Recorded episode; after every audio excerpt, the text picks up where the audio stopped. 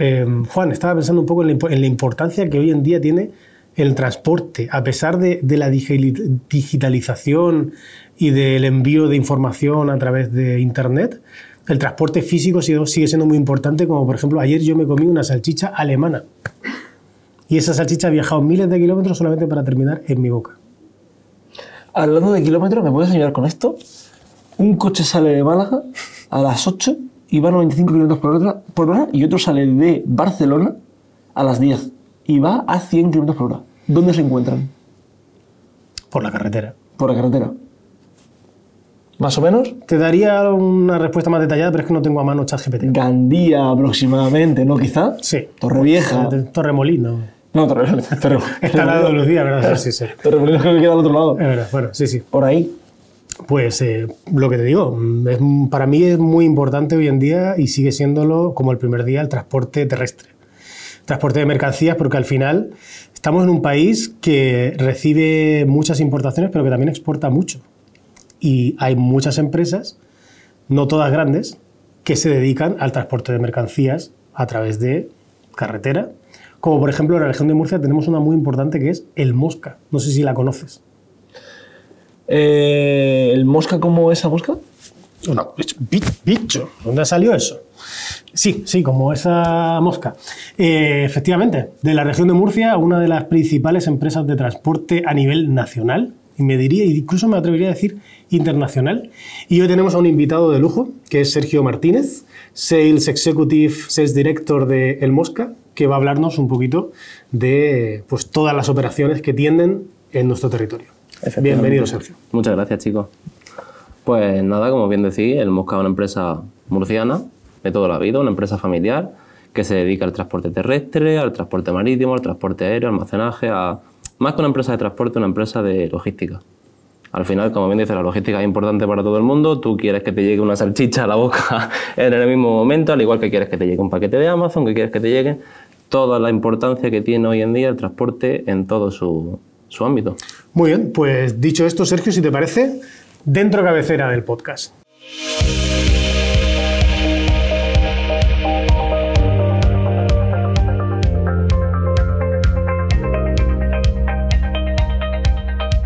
Sergio, ¿cómo es trabajar en una empresa eh, logística tan grande, ¿no? internacional como es, es el Mosca? ¿Cómo es, por ejemplo, tu día a día o cómo es el día a día de la empresa?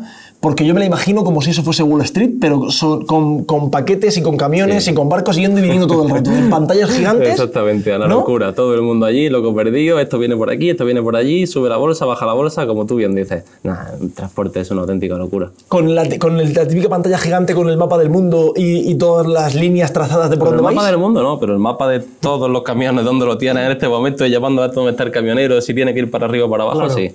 Sí. Y entiendo que también tenéis muchas personas que, que- que hablen inglés dentro de la empresa, ¿no? Porque tenéis que estar continuamente en contacto con probablemente pues, personas de otros países Sí, sí, sí, que reciban a los camiones. De este hecho, de nuestra gente que trabaja en el Mosca te puede encontrar personas de cualquier nacionalidad que te puedas imaginar. Tenemos compañeros lituanos, tenemos compañeros venezolanos, argelinos, marroquíes, franceses. Somos o sea, una empresa internacional de verdad porque es que lo necesitamos. Hmm. Nosotros llegamos a Polonia, llegamos a países que no son idiomas que comúnmente hablamos en España y tenemos gente que lo habla. No existe un, un idioma eh, general en el transporte, que como puede ser el inglés o el chino, o, Sí. o- o- bueno, o tenéis... Sí, sí, existe nuestro idioma general para todos, que es el inglés, y tenemos unos, unas palabras, unos acrónimos, unos, eh, dicho bien, Incoterms, que es con los que nos regimos todo el transporte. que son internacionales. Efectivamente. Muy bien. De todos los países con los que viajáis, ¿cuáles son los que más tienen importancia en función del número de operaciones con, los que, con las que realiza el Mosca? Mm, depende del sector en el que entre. Como te comento, somos, la empresa tiene varios sectores. Tenemos transporte terrestre, que el transporte terrestre es lo más importante de toda la vida en el Mosca ha sido Europa. Países como Alemania, Francia, Italia, Inglaterra son muy importantes para nosotros. Y luego tenemos transporte marítimo, que lo más importante dentro de lo que es la empresa podría ser, por ejemplo, Estados Unidos, podría ser China, que tenemos una oficina nosotros en China, podría ser Portugal, que tenemos oficina en Portugal también. Y ya, llegamos a cualquier parte del mundo que te pueda llegar a imaginar. Hasta países que no sabían ni que existían. Ni que existían, ¿no? Efectivamente. Muy bien.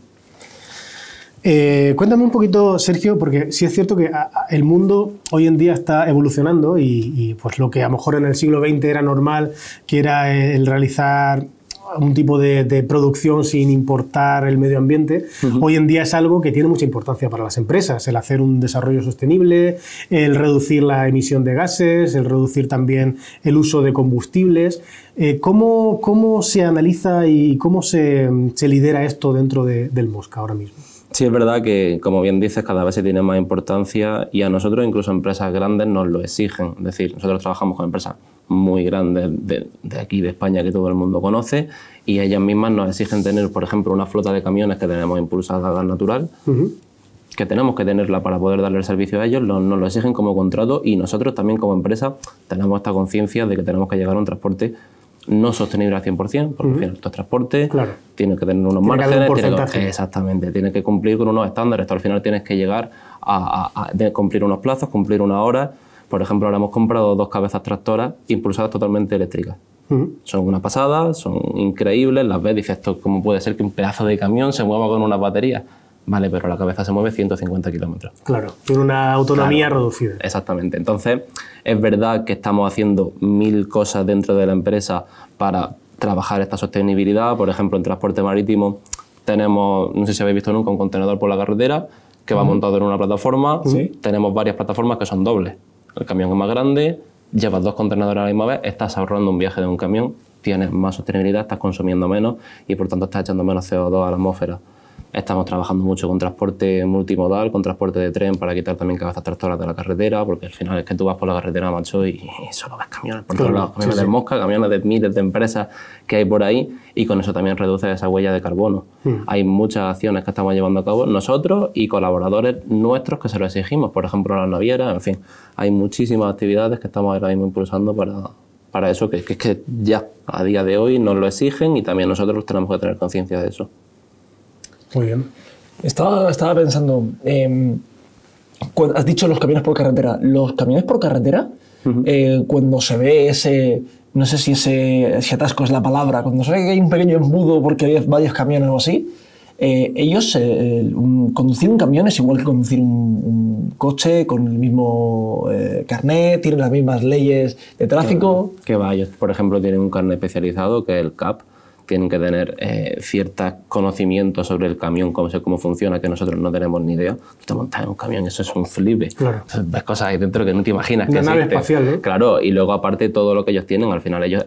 El transportista nacional, que a lo mejor tú más o menos conoces, es más de aquí de calle, puede parecer más un coche, por así decirlo, pero el que se va internacional, por ejemplo, un camionero que se va a Polonia, que tiene que pasar una semana, dos semanas en un camión, tiene unas facilidades dentro del camión que tiene que saber cómo gestionarla a la hora de conducirlo y tiene que tener unas actitudes que tiene que saber. Es verdad que últimamente nos faltan camioneros, especialistas por todos sitios, porque es un trabajo que yo no se lo recomiendo a todo Es- el mundo. es sacrificado. Es sacrificado, Sacrificado. pero lo necesitamos y tenemos que hacer cada vez más en de a que la gente vuelva a este sector que parece que se está endemoniando y tampoco es. Y debo decir que es un sector en el que los sueldos son, yo creo que bastante buenos. Sí, sí, es un sueldo elevado. sentido. Es un sueldo elevado. El sueldo de un camionero puede estar perfectamente por encima de cualquier directivo de cualquier empresa. Mm. La verdad que es lo que te digo, es un trabajo sacrificado, pero el mismo sacrificio que tiene un tenista profesional, el mismo sacrificio que tiene un futbolista, el mismo sacrificio que tiene una que persona. es no, no vivir, no, no residir en, en- en un, en sitio, sino que estar Claro, bueno, pues, Y también tiene sus ventajas, ¿eh? que uno va Claro, conociendo vas otras conociendo partes. mundo, vas conociendo, tienes posibilidades. Luego, pues si te gusta salir por ahí, tú te coges tu familia, te vas, porque has estado en París, conoces varios sitios de Claro. París, que has estado con tu camión, que al final es normal.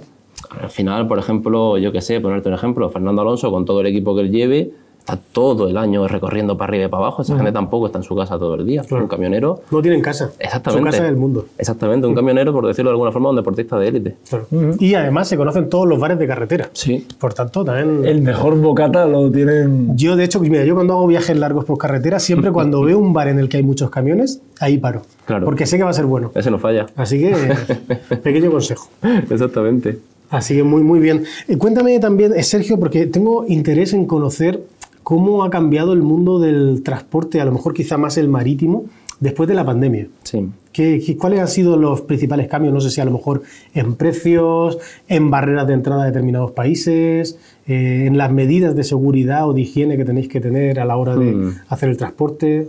Sí, a ver, es un sector, el transporte marítimo a lo mejor es un sector que no conoce todo el mundo, que es más complicado y como bien has dicho, España es un país muy importador y sobre todo muy exportador. Todos los electrodomésticos, nuestros iPhones de dónde vienen, iPhone vienen de China, aquí no los fabricamos. Claro. Y todo lo que nosotros exportamos en tema de alimentación, de empresas punteras que tenemos aquí, alimentación con mil sectores más, tenemos que transportarlo al exterior y eso lo transportamos por transporte marítimo. Y desde la pandemia ha habido un cambio increíble y todo el mundo pensar ahora mismo, yo qué sé, en los últimos años hemos tenido una inflación que ha sido gigantesca. Bestial. Pero claro, tú tienes que tener en cuenta, si entro un poco más en detalle, traerte un contenedor de China hace tres años valía 2.000 euros. Tú te podías traer un contenedor con mercancía que te salía más barato traerte un contenedor de China que mandar un camión a Zaragoza. Hmm. Y se han llegado a pagar estos dos últimos años 17, 18, 19.000 euros por un contenedor. Claro, o sea, un aumento Sí. Muy alto. Aumento de dinero y capacidad. Tú podías, antes mandabas un contenedor y a la semana lo tenías y aquí te, había gente que está esperando dos y tres meses para cargar su contenedor. Hmm. Ha sido una época bastante complicada para todas las empresas de- del tejido empresarial español y mundial. Todo se ve, en, en estos dos últimos años de la pandemia se decía que era una crisis logística. Y es una crisis logística de verdad increíble y ¿Se ha conseguido desbloquear esa situación? Sí, ya se desbloqueó. No sé si, si os sonará, hace un par de años, durante la 2021, hubo un bloqueo en un canal de Suez. se, se- fue muy sonado y hubo un contenedor, que estu- un barco, barco? que estuvo cruzado eh, tres, cuatro o cinco días que bloqueó por completo el, el transporte marítimo mundial. Buah. Al final vienen miles de barcos todos los días de China en dirección a Europa, no solo para España, sino todos los países que rodea. Si tú bloqueas el único canal que hay, las navieras tuvieron que tomar medidas, se llevaron contenedores rodeando África, al final tú tienes varias rutas establecidas y fue un, martirio. Pero es un proceso complicado porque ya está la ruta establecida, que es la más directa, ¿no? Y al final hacer el rodeo y todo lo demás hace que... Sí, sí, conllevó muchos problemas. ¿Hay algún tipo de producto, Sergio, que en- en- después de la pandemia tuviera un mayor bloqueo, es decir, que no llegara con tanta asiduidad como llegaba anteriormente? Porque, por ejemplo, yo sé que hubo bastante falta de productos tecnológicos Sí, que llegaban desde China. efectivamente. Aparte de eso, ¿hay algún producto que tú digas, oye, mi- mira, esto mm, la verdad es que no llegó a entrar o no entraba tanto como antes? Hubo muchos productos que tuvieron que verse, o sea, se vieron afectados, sobre todo el producto barato. Mm, No sé si alguno de vosotros dos tendréis hijos, pero si veis los dos últimos años, por ejemplo, el precio del juguete subió un disparate. Sí. Tú ibas a Navidad a comprarle un juguete a tu hijo y decías, madre mía, pero si este juguete valía el año pasado 30 euros y ahora 50, ¿cómo puede ser esto? Es que hasta en los todos 100 han subido el precio. Exactamente todo, absolutamente todo. Entonces eso era de- se debía a, a este bloqueo que, aparte de que no había mercancía, y cuando no hay mercancía, esto es la ley de la oferta y la demanda, sube el precio, baja, y esto es como todo. No había nada y era más caro, traértelo era más caro. Hubo gente que tuvo que dejar de hacer lo que hacía por meterse en otros negocios completamente distintos, e impulsar un negocio, yo qué sé, de mascarillas, de guantes de látex durante la pandemia, que esos negocios ahora están muriendo. Ya nadie los compra, ¿no? Yo, yo me acuerdo cuando antes iba al supermercado y me encontraba con el- el- la estantería de alcohol gel, del gel hidroalcohólico, y ahora no hay nada prácticamente. No, no, no, Han dejado de, de un momento a otro, ha parado la producción. Hubo muchas empresas que se metieron en eso y, y estaban tenías que fabricarlo a alguien, ¿no? Y tenías que... ¿Y ya de dónde están esas empresas? Claro. Pero bueno, oye, Eh, a tuvieron su momento. Exactamente, esto es un mercado, esto es una noria que sube y baja y sobre todo te tienes que dar con lo interesante de, de saber aprovechar esos momentos y oye, cuando tienes una oportunidad, lo vas estableciendo a, a otros sectores o a otros sitios. Sergio, te quería comentar, has, has, eh, sacado el tema del iPhone, Eh, ya sea por el lanzamiento de un nuevo iPhone o de cualquier otro producto, eh, ¿se nota cuando el mundo tiene esos lanzamientos o esas, ha salido algo nuevo que es una revolución y que se pone súper de moda? ¿En el sector logístico lo notáis por la cantidad de envíos o peticiones que os hacen? Sí, sí, sí, sí, se nota muchísimo. El sector logístico es el primero que nota todo, absolutamente todo. Un producto, por ejemplo, que habéis visto últimamente que está muy de moda son los vapers. ¿Sí? Sí, Están muy de moda. Los vapers ahora todo el mundo lleva un vapor. Hace un año o dos años no sabemos que era un vapor. Tú no te imaginas la cantidad de empresas que han aparecido, la cantidad de pedidos que hay de vapers, la cantidad de almacenamiento que tenemos de vapers. Por ponerte un ejemplo, como ese, miles y miles. Cuando tú ves que una demanda de, no sé yo qué decirte, un producto nuevo que tienes, tienes empresas que te están llamando, oye, necesito sacar esto, necesito sacar esto, tengo que sacarlo con movimiento. Se sabe que se está vendiendo más porque hay más rotación. Y nosotros somos los primeros que lo, que lo notamos. Claro. claro. Ahora, luego cuando pasan de moda, También, somos los primeros hay- que lo notamos. Hazme caso que somos los primeros. Sí, sí, pero bueno, es, es curioso, ¿no? Porque estando en el, en el en el sector logístico, que la logística es algo que no, que no se ve, que no se toca, mejor dicho, que no se toca, ¿vale? Porque es algo que, eh, Está bueno, ahí, que está siempre ahí. Claro, siempre está ahí, funciona y hace que todo funcione, pero no lo puede, no es tangible. Hmm. Y el hecho de que hay un movimiento social, hay un movimiento de consumo en el que de pronto todo el mundo eh, tiene tendencia a consumir X cosas, pues como igual que cuando se pone una región de moda para vacaciones, que de pronto los precios suben y todo el mundo está allí. Pues eh, con, con- con esto es muy curioso que, que afecta al sector y que de pronto digas, oye, mira a ver que no paran de llegar camiones con iPhones Sí. o mira a ver que no paran de llegar camiones con lo que sea. Incluso, por ejemplo, cuando tú pides un producto por Amazon, no sé si os acordáis, hace unos años, tú pedías algo por internet, ya sea Zara, ya sea Amazon, ya sea cualquier empresa, tardaba tus dos, tres, Sí, cuatro días. sí. Ahora si quieres, al día siguiente lo tienes. Al día siguiente, ¿eh? Al día siguiente y hay veces que incluso en el mismo día, en la misma primera hora y por la tarde lo tienes. Sí. Eso, es un, eso es un reto logístico, eso es un hito logístico de empresas que se han, se han puesto muy punteras y saben hacer una logística que ya os digo que es muy complicada y lo están haciendo muy bien. Claro. Yo cuando pido algo a Amazon me imagino un robot volador por ahí que va al almacén, coge, ¡zz! lo lleva al camión. Poco parecido es.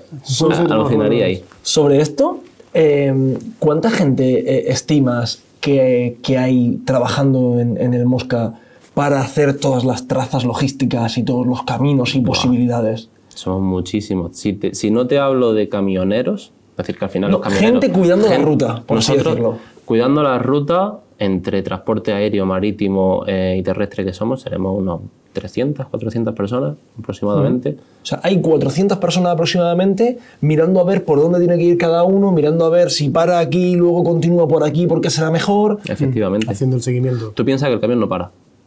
El camión muchas veces tiene su doble chofer, que tú te lo ves por la carretera y tú has visto camiones a las 5 de la mañana en la carretera. Algún día que has venido de fiesta te has cruzado un camión. Sí. Seguro. Sí. Y tú sabes que en la oficina tiene que haber una persona controlando eso. Entonces, mm, aparte que tienes tus horarios, tienes tu gente de entrada, tu gente de salida, es un sector, pues como te digo, es duro, pero si te gusta es muy bonito.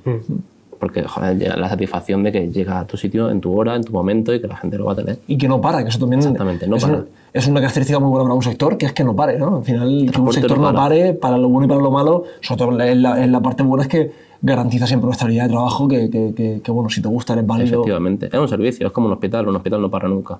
Por transporte tampoco. El transporte no para nunca. Muy bien. Eh, Sergio, te quiero presentar eh, una de nuestras secciones favoritas.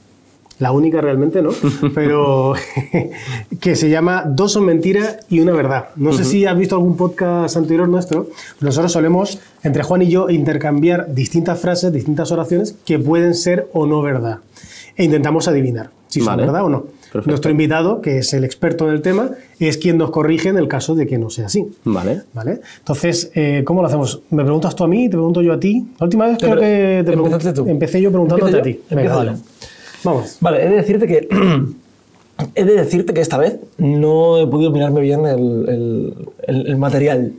Así que me parece que suelo ganar yo siempre, pero me parece que hoy yo reconozco que voy un poco flojo, ¿vale? Vamos a ver cómo está la competición. Siempre lo- vamos a ir siempre ahí, ahí. mismo. Exactamente. Y luego es como el que se ha sacado un 5 y luego se saca un 10. Sí, totalmente. totalmente. Muy bien, vamos a empezar. Primera afirmación.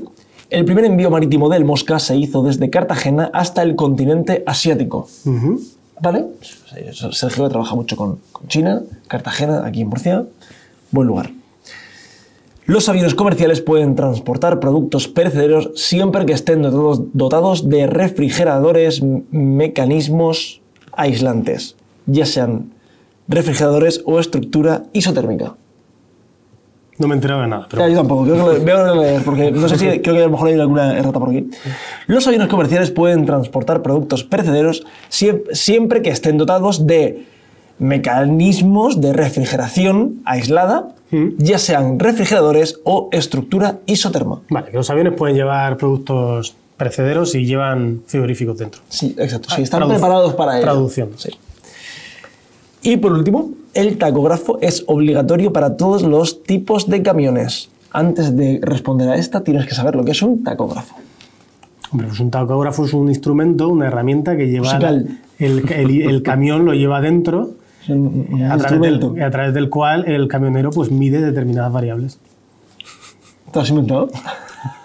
Yo tampoco sé lo que es. Mira, so- hay veces que, que- que- que la ¿Qué verdad que el, el, que el invitado está como para apoyar, pero bueno, hay cierto nivel. En el tema logístico creo que, que Esta- el nivel esta es es el. Sí, Tampoco te creas tú que yo estoy aquí muy puesto, pero bueno, el tacógrafo. Bueno, al final- trabajas en- en una empresa logística, claro, ¿no? no, pero eh, hasta cierto punto. El tacógrafo mide la hora que trabaja un camionero. Ah, vale. Es un instrumento, ¿no? Como Es un decías, instrumento. Y mide una variable que son las horas. Me Pero la hora es un que el camión está en movimiento al final. Los Digo, camioneros sí. tienen su, su descanso establecido. Si no, antiguamente, ¿sabes cuántas horas se podía pasar un camionero dentro de un camión? Las que quisiera. Bueno, mi abuelo hace muchísimos años era camionero y se pasaba 15, 16, 17 horas metido en un camión. O sea, si el, si el camionero sale, pues yo qué sé, a hacer pis, tiene que parar el tacógrafo. Sí, además hace su descanso. Y para comer. Como, Su lo- como los autobuses, ¿no? Que también tienen que parar obligatoriamente. Exactamente. Cuando yo Cuando tú vas en un autobús que te para, vamos a hacer el descanso, que tienes que hacer la parada. En el camionero es lo mismo. Y cuando éramos como más pequeños, es verdad que te montabas con el, en el cole, en el autobús por una excursión y eso no paraba hasta que llegabas. Y ahora, no, yo recuerdo los últimos años de, de mi juventud, que cuando había que... Decían, no, no, es que vamos a hacer un descanso, vamos camino a Madrid, hay que hacer un descanso. Y eso antes no era así. No, antes era... car- carretera y manta. Claro. Exactamente. Vamos que estoy que vamos a la Warner, ¿sabes? claro. Exactamente, que tengo que llegar. Vale, Darío, pues, tienes que elegir cuál es la verdadera. Te recuerdo que el primer envío marítimo del Mosca se hizo desde Cartagena hasta el continente asiático. Asia. Te recuerdo esta que no, has- eh, o no hemos entendido muy bien de que los aviones comerciales pueden transportar productos perecederos siempre y cuando estén preparados para ello.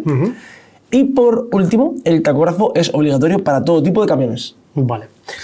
Yo creo que sabiendo que dos son mentira y una verdad, voy a decir cuál es la que yo creo que es verdad, que es la del tacógrafo. O sea, sabiendo que es un instrumento que sirve, lógicamente, para, para llevar el recuento y el seguimiento de las horas que trabaja cada, cada camionero, pues entiendo que todo tipo de camiones tienen que tenerlo para ir haciéndose ese, ese mismo seguimiento. ¿no?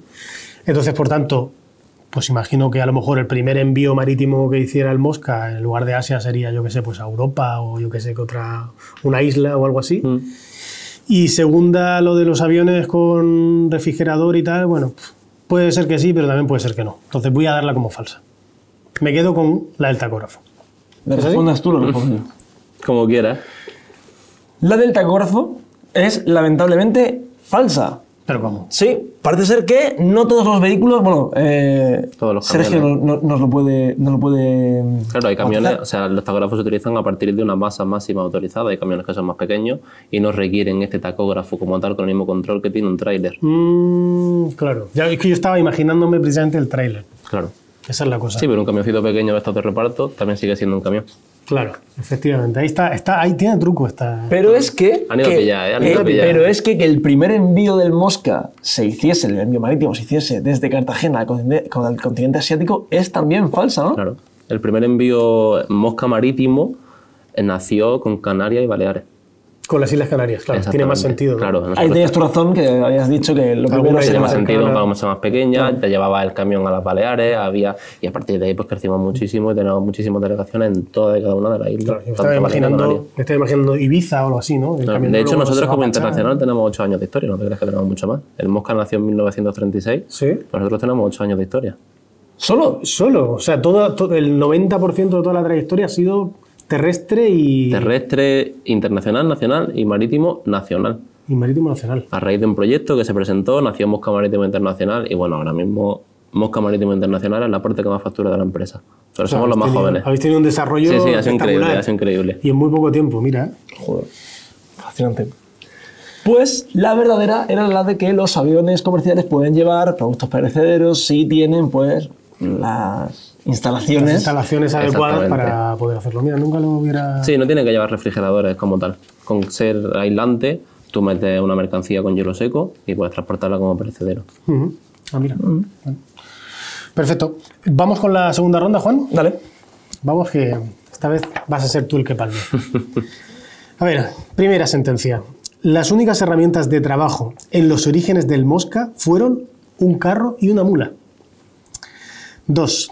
El rastreo de la mercancía en tiempo real no existe. Estas son mucho más fáciles. El límite de velocidad en autovía es el mismo para turismos que para camiones. Pues mira, te digo que estoy entre las dos, eh, en- entre la B y la C. ¿Por qué?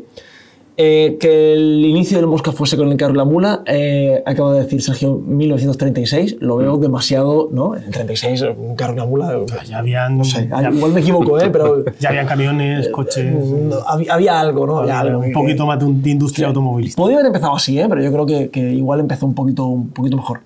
Eh, para luego convertirse en lo que es ahora. ¿eh? En el monstruo que es ahora. El, eh, la B que me has dicho que era. El rastreo de la mercancía en tiempo real no existe. Vale. Yo diría que sí existe. Hombre, Ahora, no sé. a mí mis paquetes me los pierden. O, o- o- o llegan lento o no sé dónde están.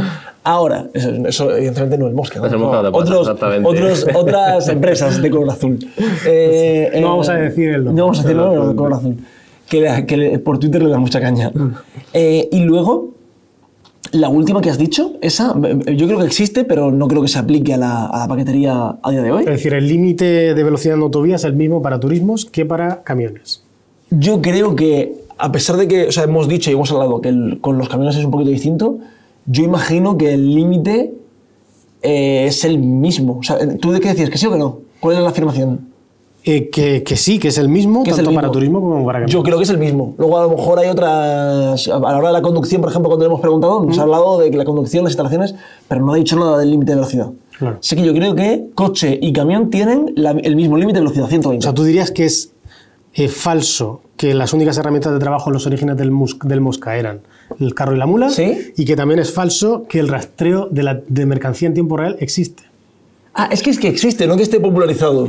Vale, No, que me quedo, existe. me quedo con la B. Ex- Existir, existe, pero no lo hacen. ¿Qué nos puedes decir, Sergio, al respecto? Que... ¿Existe el seguimiento en tiempo real? Claro que existe. Claro que existe. Tú sabes dónde está tu paquete. Todos los camiones están equipados con GPS. Pero, pero en- en, eh, hasta el punto de que se puede hacer un seguimiento. Sí, sí, sí. Yo tengo mis compañeros que hacen seguimiento, como bien habéis comentado antes, están con un mapa de Europa y saben el punto exacto donde está el camión.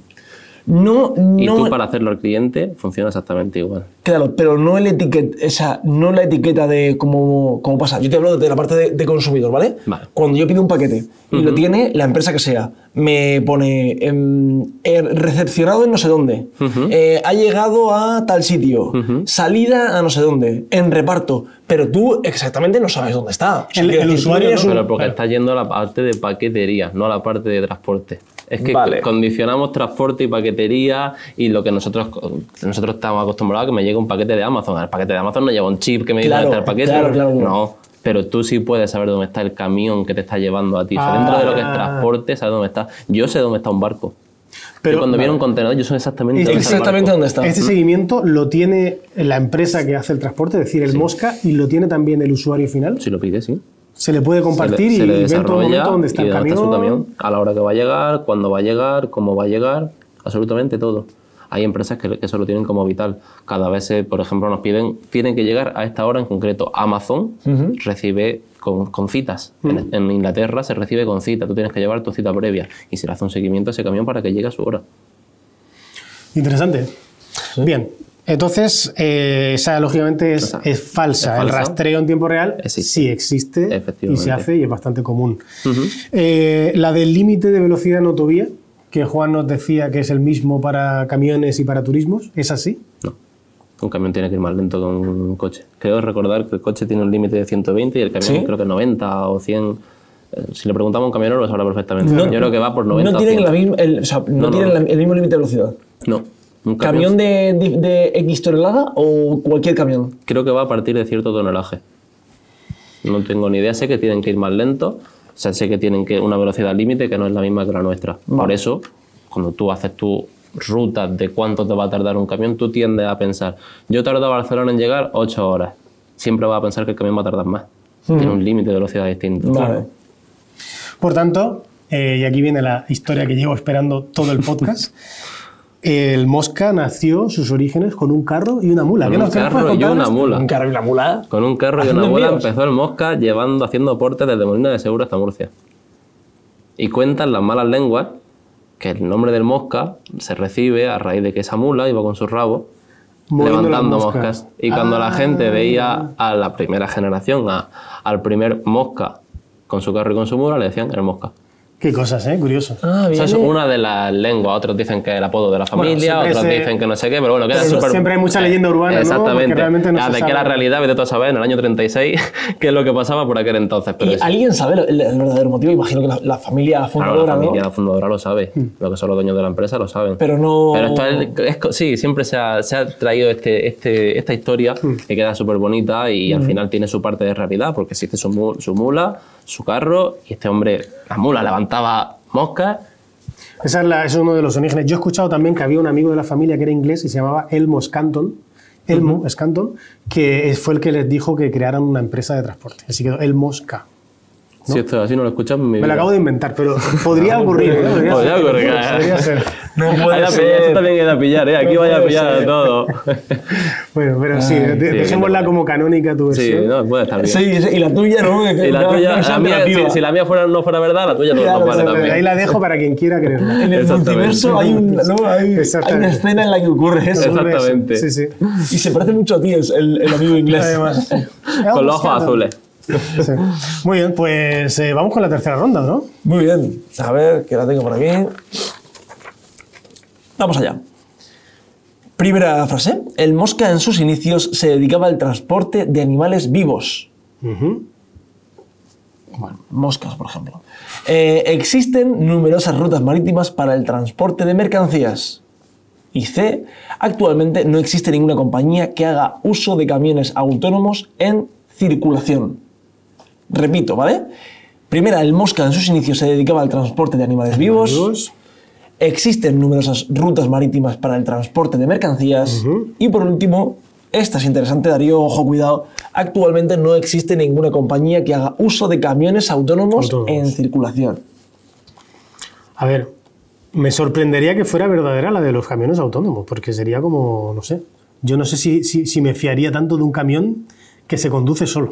Pero escucha, que está en negativa. Actualmente no existe Ah, no ninguna existe. compañía. Vale, vale, había entendido al revés. Que Claro, sí que si es verdadera quiere decir que efectivamente no, No hay ningún existe. camión por ahí moviéndose solo. Vale, vale, vale, vale. Bueno, mira, la del mosca eh, transportando animales vivos, mm, yo diría que no. Conociendo la región de Murcia, lo más probable es que transportara tomates, limones, lechugas y cosas así. Sí. Y a día de hoy sigue siendo así. Y a día de hoy sigue siendo así. Entonces yo diría que esa es falsa. Después, la segunda era la de que Existen numerosas existen- rutas marítimas para el transporte de mercancías. Yo creo que esta tiene que ser verdadera. O sea, deben existir varias rutas marítimas. Por lo mismo que hablábamos antes, ¿no? Que si una de ellas por Se algún motivo se bloquea. bloquea, pues tienes que echar por algún lado. No te vas a quedar ahí parado dos No, y semanas. que hay miles de rutas. Esto puede ir a Europa, puede ir al norte de Europa, puede ir a Estados Unidos, a Sudamérica. Hay miles y miles. Para que funcione bien, es como los camiones. Mm. Para que funcione bien tiene que haber muchas. ¿El mar está dividido igual que el, que el, que el cielo de los aviones por, como por carreteras? Siempre se dice que los aviones tienen como su carretera ¿no? en el cielo, que es la que saben que tienen que seguir y tal. Claro. ¿El mar es igual?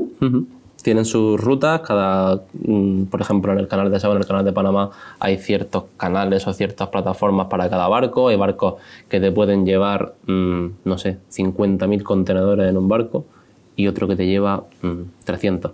Y van a pasar los dos por el mismo sitio. No el mismo sitio que va a pasar uno u otro. Claro. Y tienen cada uno sus rutas establecidas. No, Y es luego- que eso no es coger el barco y decir, Vámonos cruzo por el. Atlántico, vamos. Exactamente. Venga, tira No. Tiene su ruta establecida. Y luego hay zonas del mar que pertenecen a países, ¿no? ¿Hay algún caso en el que por algún motivo no podáis cruzar por algún lugar específico? Yo sé que, por ejemplo, en Latinoamérica pasa mucho esto, ¿no? Ahora con el tema de que el, el mar de Chile, el mar de Perú, como que los países también tienen sus eh, enfrentamientos y como que no permiten que el otro pase y tal. ¿Aquí en Europa pasan cosas parecidas o tenemos... En Europa, dentro de tu reglamento, como todo, no hay ningún problema. ningún más problema. allá. exactamente, tú te metes, si queréis ver alguna página, luego digo alguna página donde se pueden ver barcos de verdad en movimiento, vas a ver 200 millones de barcos moviéndose y más o menos ves como si parecen hormiguitas. ¿Tú has visto las hormigas cuando salen del hormiguero y van todas juntas? Pues los barcos van igual. Y, luego, y una duda que yo tengo, que siempre me la he preguntado, es, lo vemos mucho en las películas, esto que entran en aguas internacionales y que ahí como que no hay ley y tal. ¿Ocurre esto que hacen luego peleas de monos con navaja y cosas así en, en aguas ¿Habéis visto, internacionales o no? Y se casan, ¿no? Eh, se, se casan con un, con un caballo o cosas así. Más o menos, como se en Los Simpsons. Si habéis visto una película, no sé si la habréis visto, hay una película que se llama Capitán Phillips, que os la recomiendo. No, no la he visto. Y vais a entender.